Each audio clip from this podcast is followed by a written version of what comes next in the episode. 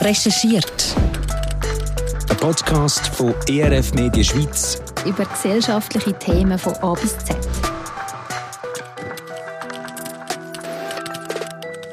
Menschenhandel, die moderne Sklaverei. Das ist eine traurige Realität, auch bei uns in der Schweiz. Vor allem im Bereich Prostitution. Was geht ab hinter der goldigen Fassade der reichen Schweiz? Dieses Thema Rotlicht ist halt so eine andere Welt, was zum Beispiel ähm, verschwiegen wird. Aber jeder hat hier irgendwie mit dem Thema zu tun. Ob es jetzt die Zürich-Banker sind, ob es jetzt die ähm, irgendwo die Rocker sind, ob es die, die Frauen sind. Also wenn man sagt, okay, Zürich, Zuhälterei, dann fragen sich alle, was, echt, bei uns in Zürich? Wie kann man Frauen helfen, aus dem Menschenhandel in der Prostitution rauszukommen? Ich bin Evelyn Gutknecht und das werde ich in dieser Folge herausfinden.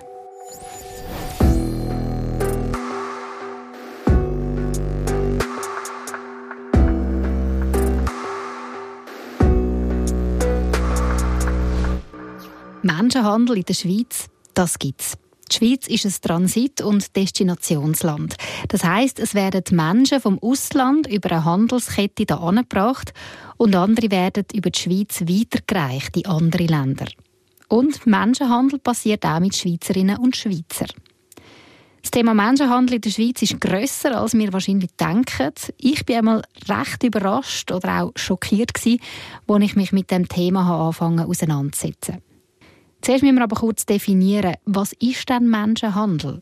Das Bundesamt für Polizei FEDPOL schreibt auf ihrer Webseite, Menschen werden unter Zwang in der Prostitution als Arbeitskraft oder in der Bettelei ausgebeutet. Von Menschenhandel wird gesprochen, wenn jemand durch Gewalt, Täuschung, Drohung oder Nötigung angeworben, vermittelt und ausgebeutet wird. Und das ist in der Schweiz strafbar.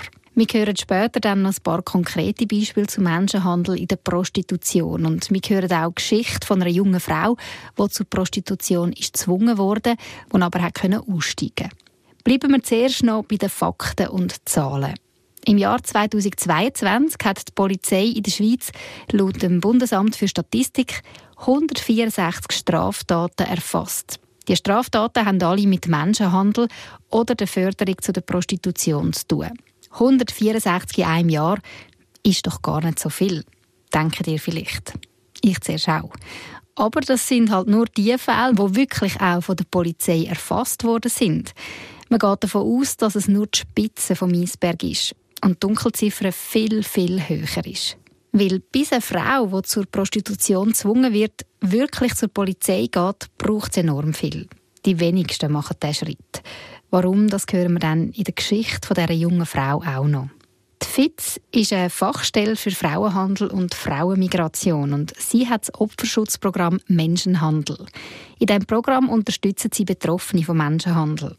Auch die FITZ gibt jedes Jahr ihre Zahlen heraus, wie viele Betroffene sie in ihrem Programm haben können beraten und begleiten im Jahr 2022 sind das allein in der Deutschschweiz 375 Fälle.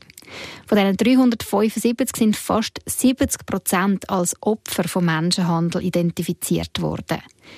Die meisten Fälle sind im Sexgewerbe. Und dort legen wir in dieser Podcast-Folge auch den Fokus. Im Sexgewerbe. Menschenhandel gibt es natürlich nicht nur im Sexgewerbe, aber eben dort am meisten. Und im Jahr 2022 sind die meisten neuen Fälle, die die FIZ erfasst hat, in Zürich. Dort gehen wir jetzt an.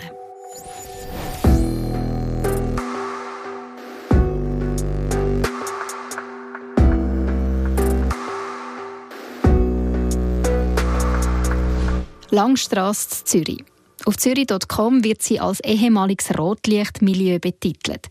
Heute wird sie vor allem als Multikulti-Ausgangsort angeschaut. Aber auch heute gibt es dort noch Prostitution. Und man kann eigentlich nicht wirklich von einem ehemaligen Rotlichtmilieu reden. Das hat auch meine Kollegin Tabea Kobel gemerkt. Sie hat mich bei der Recherche zu dem Podcast unterstützt und sie hat für das mit dem Verein Hardwings Kontakt aufgenommen. Das Anliegen vom Verein ist es, Frauen aus der Prostitution rauszuhelfen. Viele von ihnen sind Opfer von Menschenhandel. Gegründet haben den Verein Peter Wittmer und seine Frau Dorothee. Und in der Peter Wittmer trifft Tabea Koppel an der Langstrasse.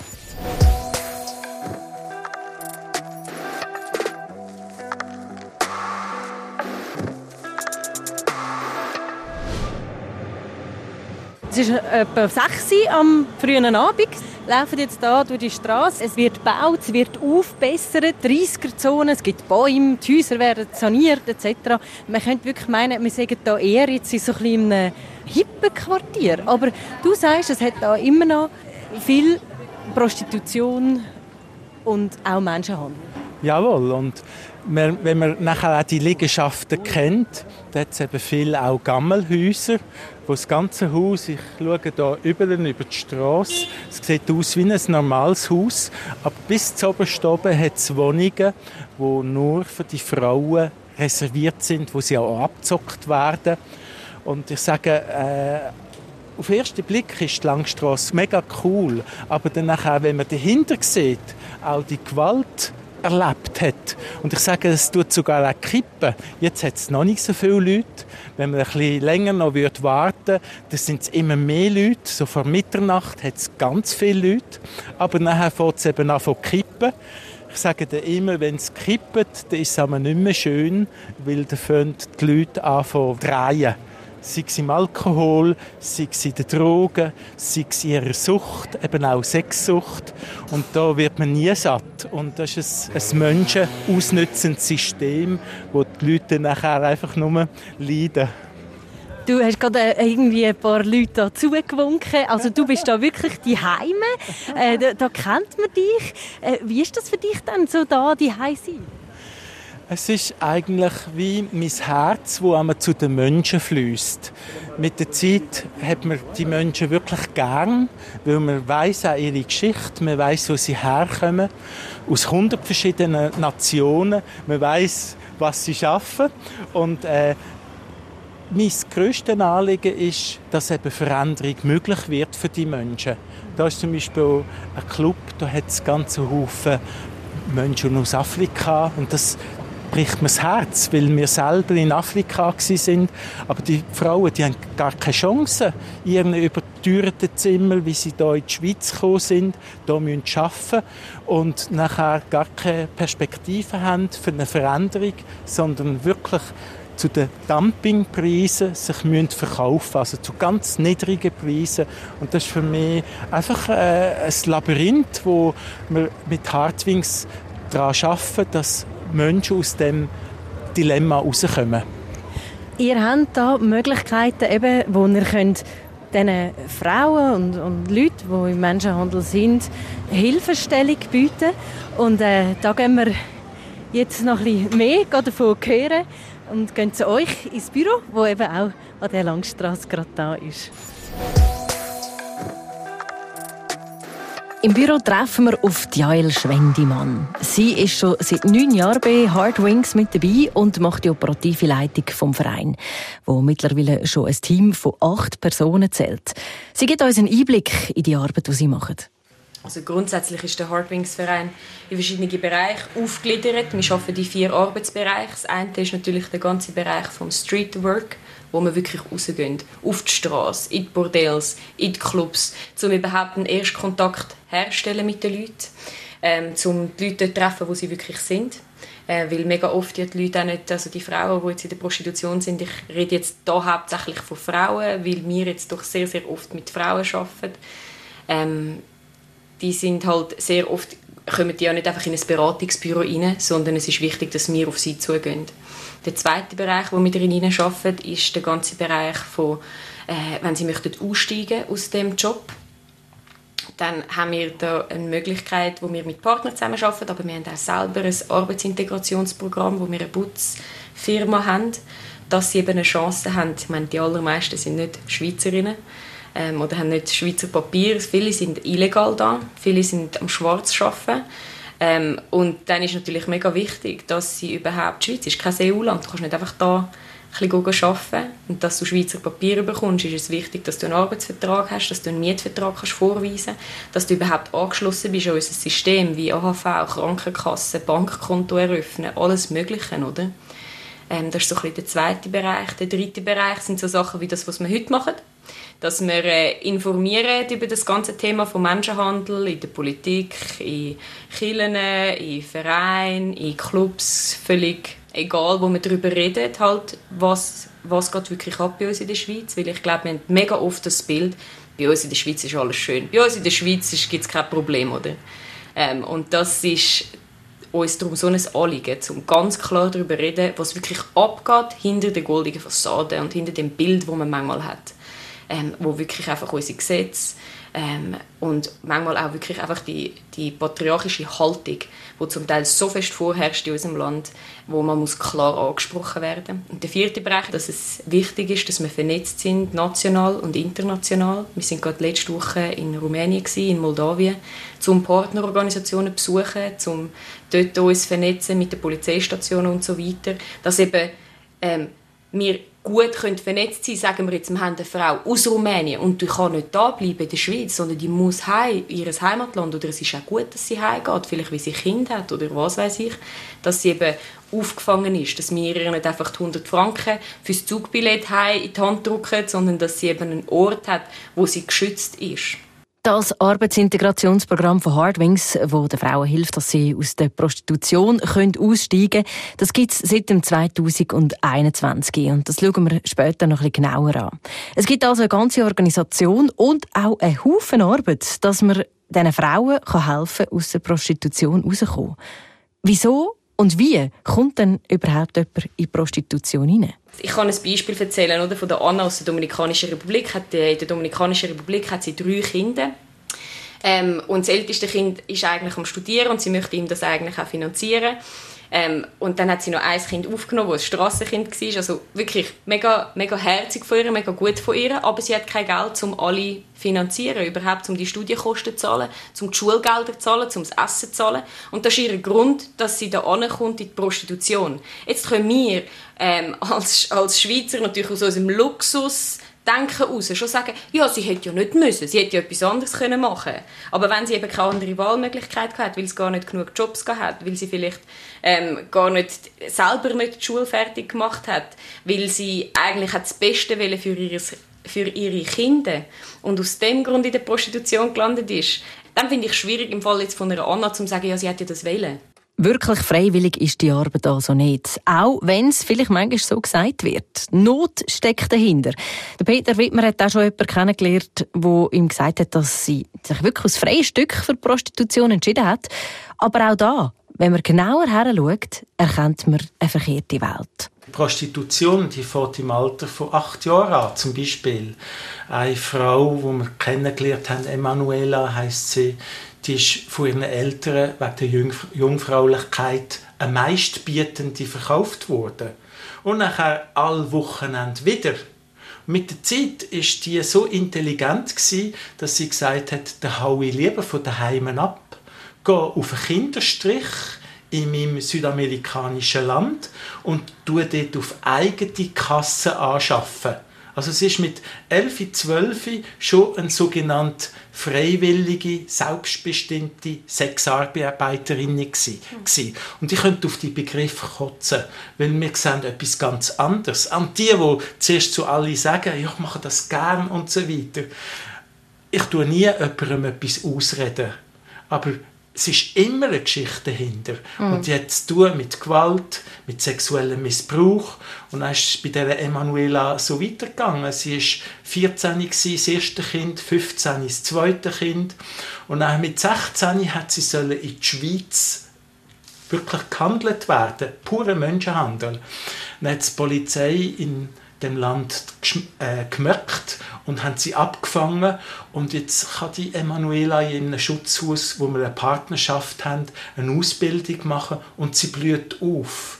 Aber sie ist in dem Film inne dass das für sie normal war.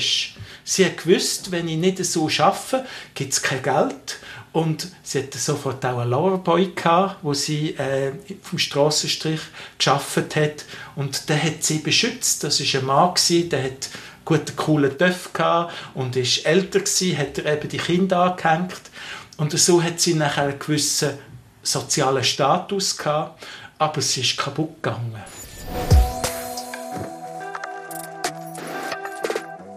Das mal ein erster Teil von der Reportage aus der Langstrasse Zürich von der Tabea Kobel. Wir hören nachher dann noch einen zweiten Teil. Was bei mir schon mal hängen bleibt, es gibt Hilfe für die Betroffenen vom Menschenhandel, wie eben zum Beispiel die Arbeit vom Verein Hardwings. Und das ist nur eine Organisation, die man da abbildet. Es gibt noch mehr. Was an dieser Stelle noch wichtig ist zu sagen, man könnte nach diesen Aussagen von Peter Wittmer vielleicht meinen, dass Frauen in der Prostitution immer Opfer vom Menschenhandel sind. Unsere Recherchen haben aber gezeigt, dass da die Meinungen auseinandergehen. Andere Organisationen, die sich gegen Menschenhandel einsetzen, haben da zum Teil andere Aussagen gemacht. Es gibt auch die Fälle, wo eine Frau wirklich freiwillig in die Prostitution geht. Das ist aber sicher die Ausnahme. In sehr vielen Fällen sind die Frauen die Opfer. Es steckt allermeistens so viel mehr dahinter, als wir sehen. So viel Not. Und es ist einfach, wenn man sagt, dass die Frauen das ja nicht müssten machen. Und wegen der erwähnten Gammelhäuser, der Peter Wittmer hat es richtig gesagt, die gibt es immer noch, auch an der Langstrasse, aber sie sind seit Jahren im Fokus der Stadt Zürich. Im Bereich Menschenhandel hat die Stadt Zürich eines der besten Polizeikorps in der Schweiz. Das haben wir bei unseren Recherchen auch noch erfahren.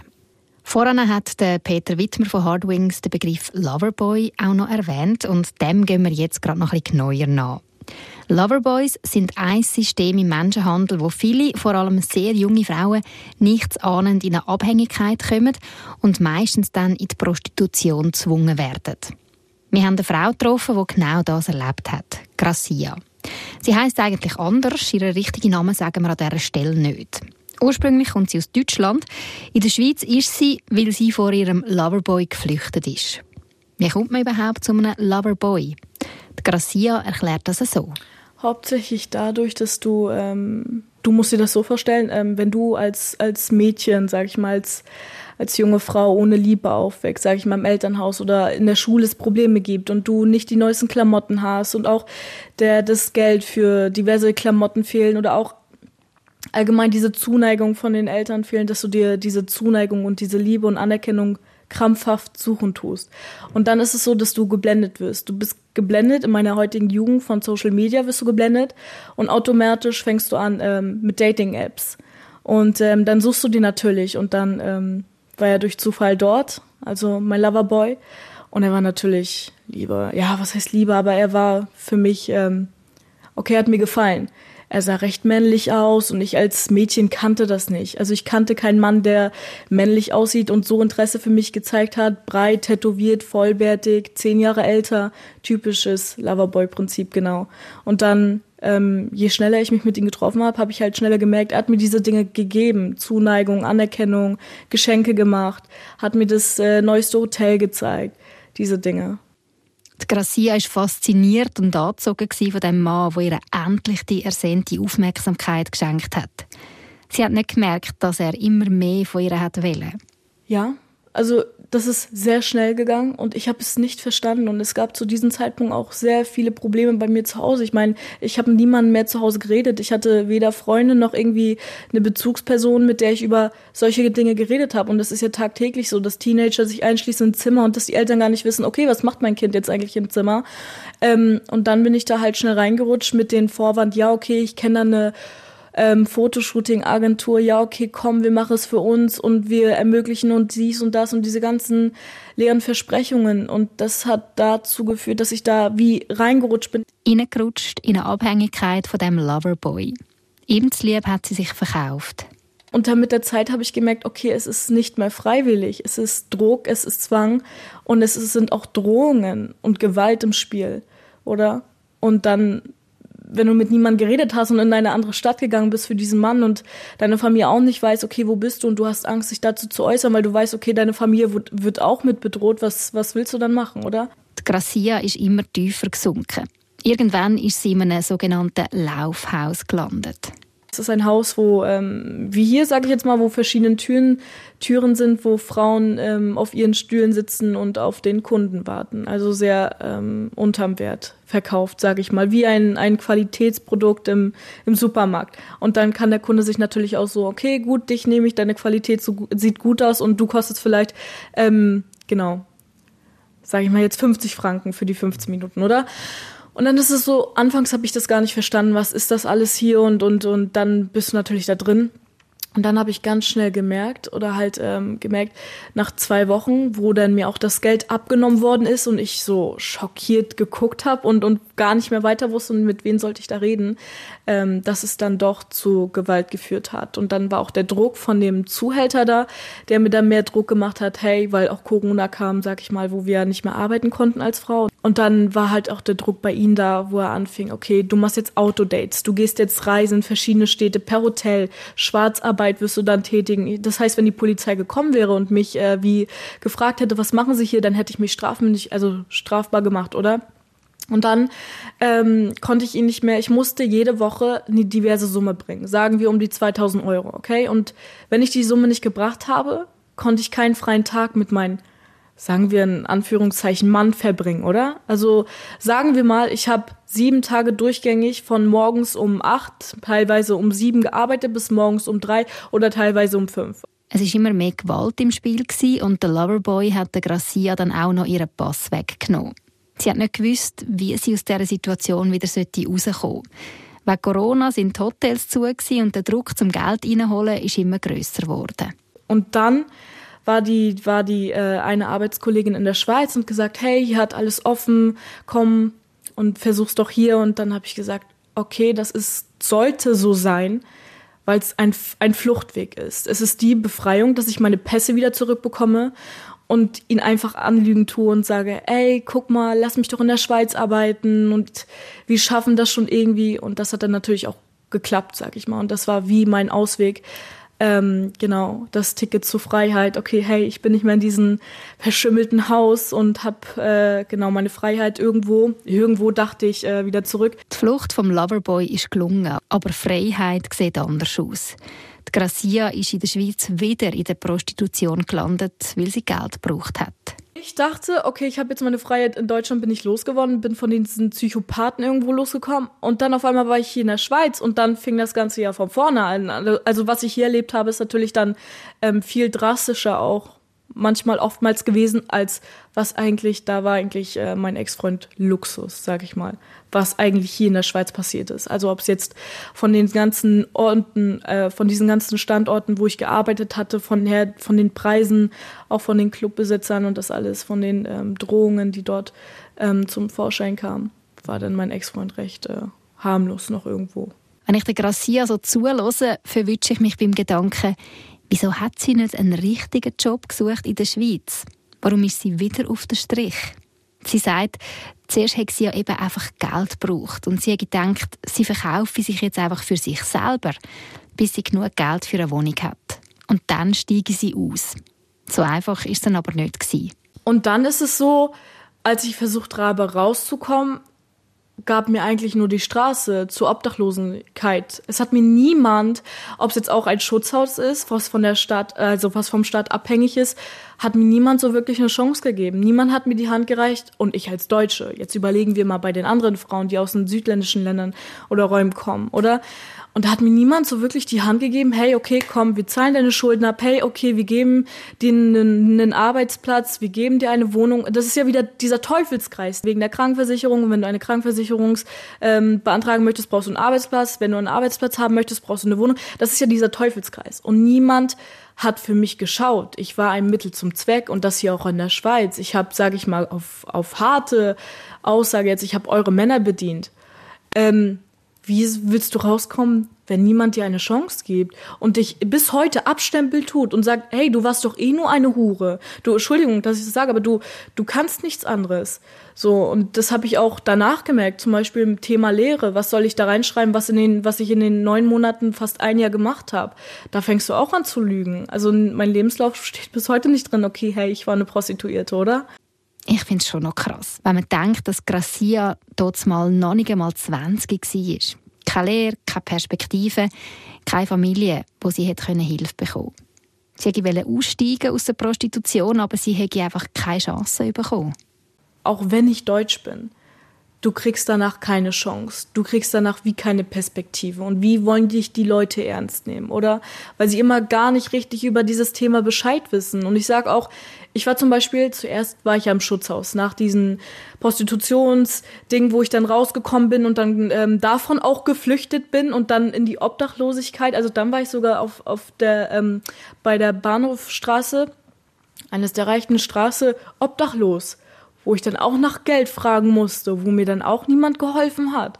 Und das ist so, wo ich mir denke, okay, dieses Soziale fehlt irgendwo extrem bei euch, obwohl ich mir denke, okay, die Männer von der Bahnhofstraße sind oftmals auch Puffgänger, so im Endeffekt. Und dann kam ich ja ähm, in das eine Schutzhaus, ähm, die ja vom Staat abhängig waren und nicht mal die wollten mir helfen. Ich habe zu denen gesagt, hey, ich kann nicht zur Polizei gehen, weil ich dann wieder nach Deutschland geschickt werde und nach Deutschland möchte ich nicht, weil ich immer noch bedroht wäre. Also gewesen wäre von meinem von meinem Loverboy und im Endeffekt haben sie mir gesagt, hey, wenn du nicht zur Polizei gehst, geh doch einfach zurück nach Deutschland, wir können dir hier nicht weiterhelfen. Und dann bist du, okay, warte mal, ich komme aus einem Milieu, wo ich gezwungen worden bin, wo ich keine Freiheiten hatte und dann bin ich schon bei einer sozialen, sozialen Organisation, die vom Staat abhängig ist, die mir nicht helfen möchte, weil ich nicht bei der Polizei, so mit den Polizeibeamten kooperieren tue, weil ich mir denke, wie will ich ein Loverboy beweisen? Man hört Gracia ihre Frust.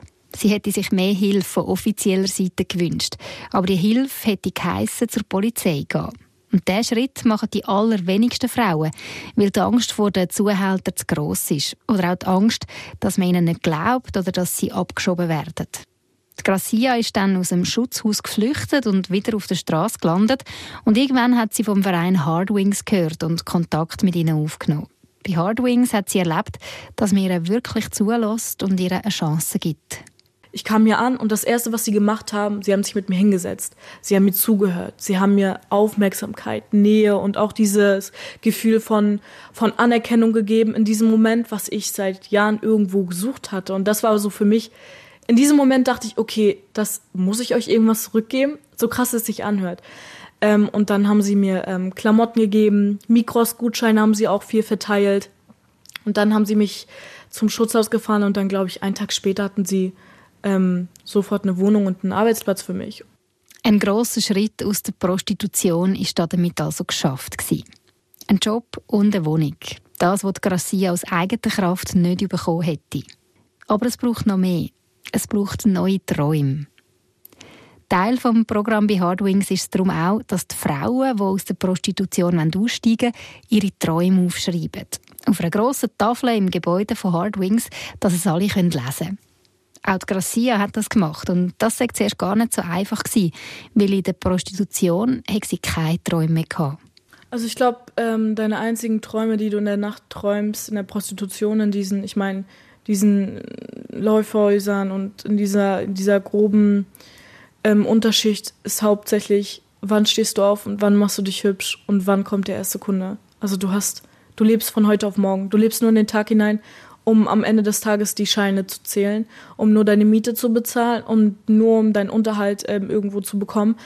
Ähm, und in der Prostitution hatte ich wie gar keine Träume. Ich habe mich selbst verloren. Ich habe auch, äh, mein Selbstwert war recht, ich war auch sehr also runtergeschnitten, weil du viel auch auf die Meinungen von den Freiern gehört hast. Und ähm, ich meine, es gibt ja auch so diverse Freierforum, wo ja auch so zum Beispiel über dich schlecht geschrieben wird, oder? Und das hat dich einfach kaputt gemacht oder wirklich sehr kaputt gemacht und dann an was willst du glauben? Wie willst du an etwas glauben, wenn du nicht mal den Ausweg daraus schaffst? Die Gracia hat wieder gelernt träumen. Sie hat den Schritt aus der Prostitution geschafft, dank Hardwings. Der Gracia, das Beispiel zeigt, es braucht Hilfe von außen, um aus dem Menschenhandel oder eben der Prostitution rauszukommen. Aus eigener Kraft ist es für die Betroffenen sehr schwierig. Meistens haben sie nämlich weder eine Wohnung noch einen Arbeitsvertrag und ohne das eine gibt es das andere schon gar nicht bei uns in der Schweiz. Mit dem Arbeitsintegrationsprojekt Employed for Freedom hat Hardwings aber eine Möglichkeit gefunden, die für Staat und Betroffene hilfreich ist. Wir gehen wieder zurück an die Langstrasse Zürich ins Gespräch zwischen dem Peter Wittmer und der Tabea Kobel. Sie hat von ihm wissen, was braucht es, um aus der Prostitution und aus dem Menschenhandel rauszukommen. Und wie läuft denn das genau ab mit dem Arbeitsintegrationsprojekt? Zuerst müssen sie ganz fest wie bereit sein, ich will rausgehen.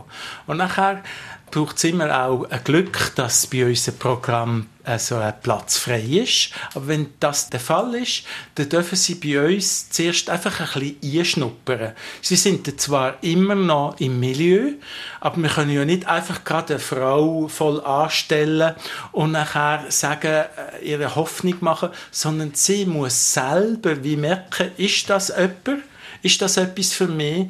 Passt das zu mir? Und wenn sie dann auch wie merkt, das ist gut für mich, das bringt mir etwas, dann gibt es sogenannte Meldeverfahren, wo die Möglichkeit ist, dass sie eben dann nachher Quellsteuer zahlt und nachher in dem Prozess spürt sie nochmal besser, will ich wirklich aussteigen.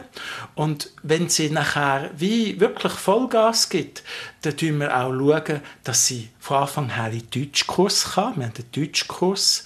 Wir haben auch die Möglichkeit, dass sie Integrationsprogramm macht, äh, mit einer Sozialarbeiterin von uns, wo dann nachher um die normalen, alltäglichen Sachen, dass man sich wieder spürt. Und das ist alles in dem Arbeitsintegrationsprogramm enthalten. Darum ist es eben auch nicht kostentragend.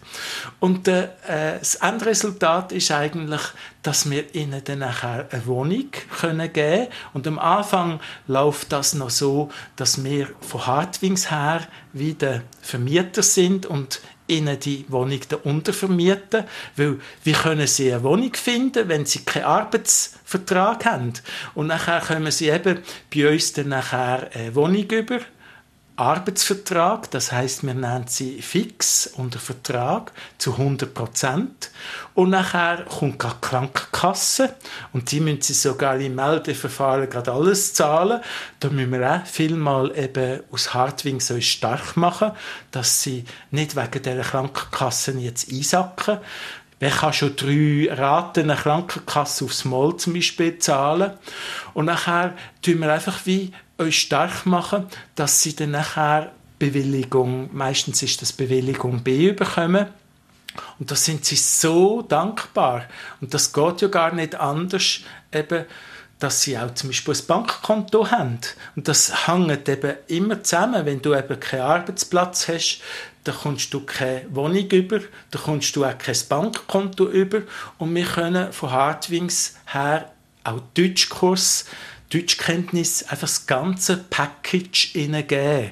Also es ist von ganz verschiedenen Bereichen, wo sie Know-how bekommen dass sie dann nachher eben in der Schweiz auch können selber Fuß fassen, auch später können eben ohne unsere Hilfe gut leben. Also das heißt, äh, eine Frau kommt da hin, ist noch voll, also als Prostituierte tätig, kommt und sagt, ich möchte aussteigen, dann schafft sie aber weiter noch im Milieu und kann aber schon ähm, wie mal reinschnuppern, eine Zeit lang. Sie muss auch eben zuerst wie merken, wollte ich das wirklich? Weil sie sind ein Nachtleben gewöhnt. Sie haben eine ganz andere Tagesstruktur. Und das ist für sie etwas ganz anders, dass sie muss zum Beispiel pünktlich auf 9 Uhr kommen und nachher, dass sie erst um 5 Uhr äh, Feierabend hat. Und das ist ein, anderes Leben. Und da muss sie weiter kommen und da braucht sie Zeit. Und wir machen alles, was wir machen, ohne Druck. Das ist für uns ein ganz wichtiges Credo. Die Frauen haben genug Druck erlebt.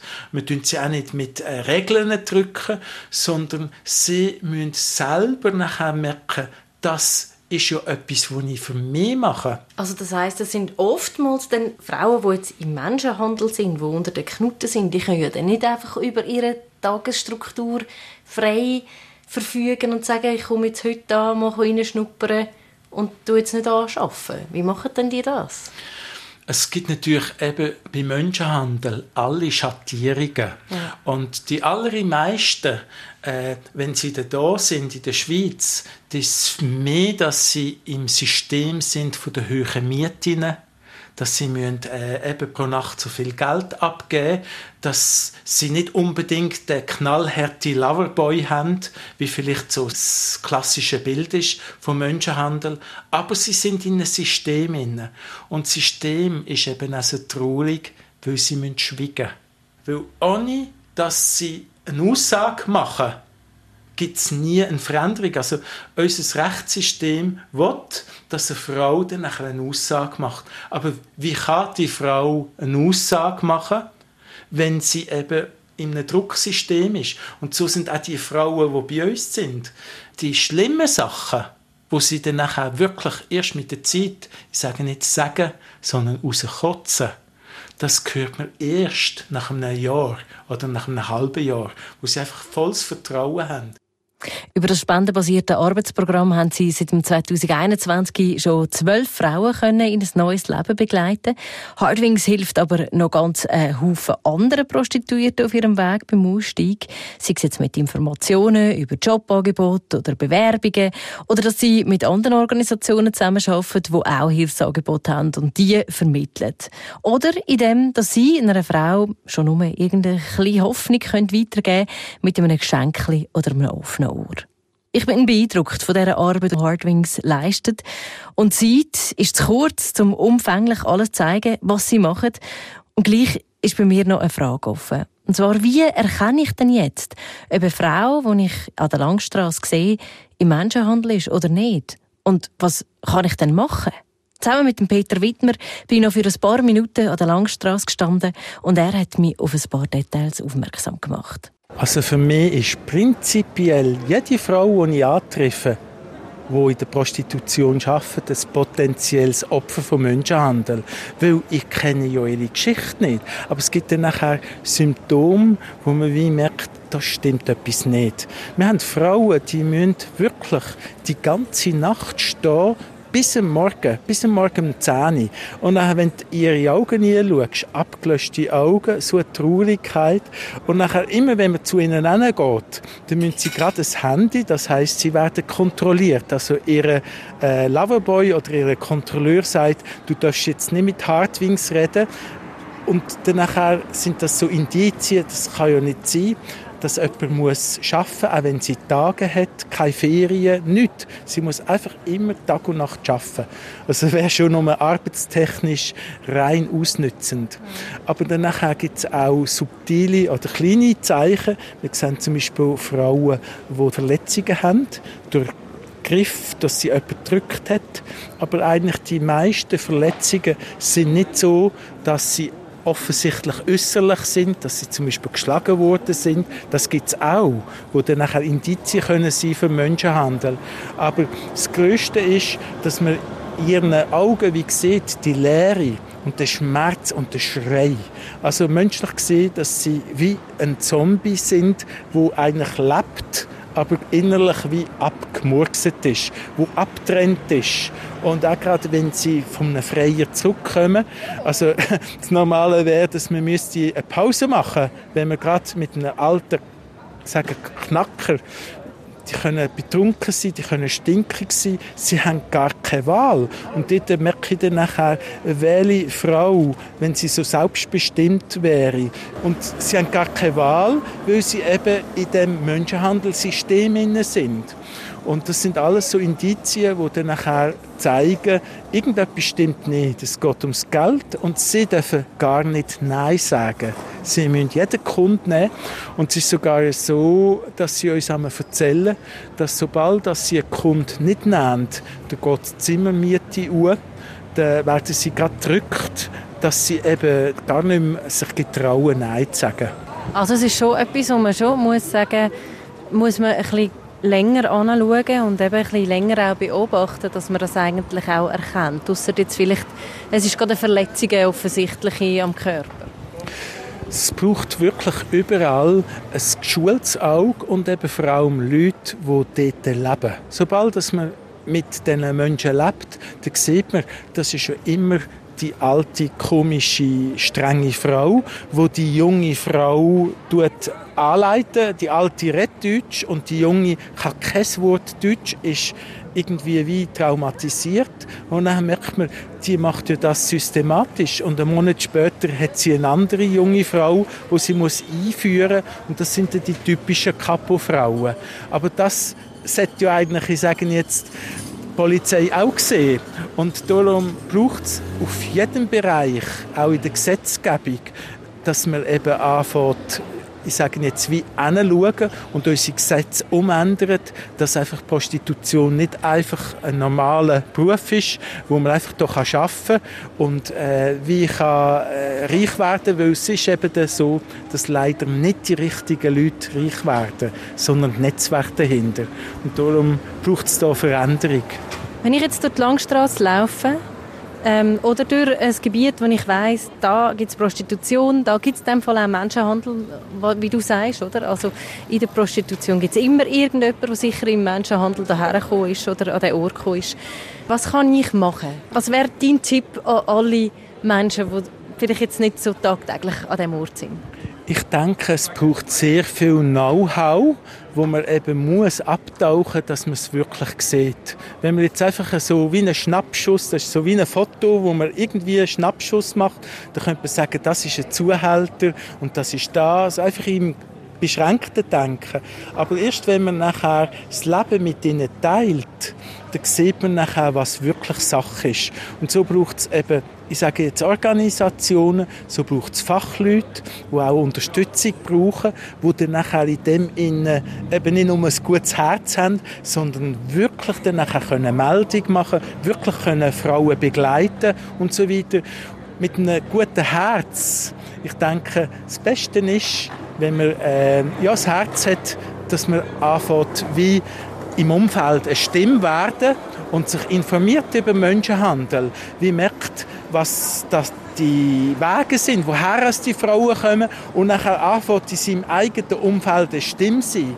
Ich denke, es braucht es nicht jeder, der dann nachher die Arbeit macht wie Hardwings, aber jeder kann in seiner Nachbarschaft, in seiner Familie eine Stimme sein, dass das Elend muss stoppen die menschenverachtende wirklich Ausnutzung von diesen Frauen, die sich zwangsprostituieren müssen. Danke dir vielmals, Peter, dass du mir da so Einblick gegeben hast, auch an der Langstrasse. Für mich nochmal ganz ein neues Bild für das vermeintliche Ausgangviertel, wo so viel Mauern und Menschen für mich nicht sichtbar waren, hast du mir sichtbar gemacht. Danke dir vielmals, Peter.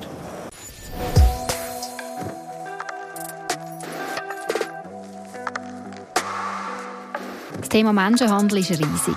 An dieser Stelle hat es wirklich nur für einen kleinen Abriss gelangt. Aber ich hoffe, es ist übergekommen, Menschenhandel ist auch bei uns in der Schweiz ein Thema und es geht uns alle etwas an. Und die Frauen, die auf den Strich gehen, machen das selten freiwillig. Es steckt in den allermeisten Fällen Geschichte dahinter. Manchmal eben auch Zwang. Und diese Frauen können kaum aus eigener Kraft rauskommen. Es braucht Hilfe von außen. Zum Beispiel vom Verein Hardwings in Zürich. Wenn ihr mehr über das Thema wissen wollt, in den Show Notes findet ihr ein paar Links zu verschiedenen Organisationen, die sich gegen Menschenhandel einsetzen. Recherchiert. Ein Podcast von ERF Media Schweiz über gesellschaftliche Themen von A bis Z. Gibt es ein Thema, das euch bewegt und wir können recherchieren? Schreibt uns via Kontaktformular auf erfmedien.ch-podcast.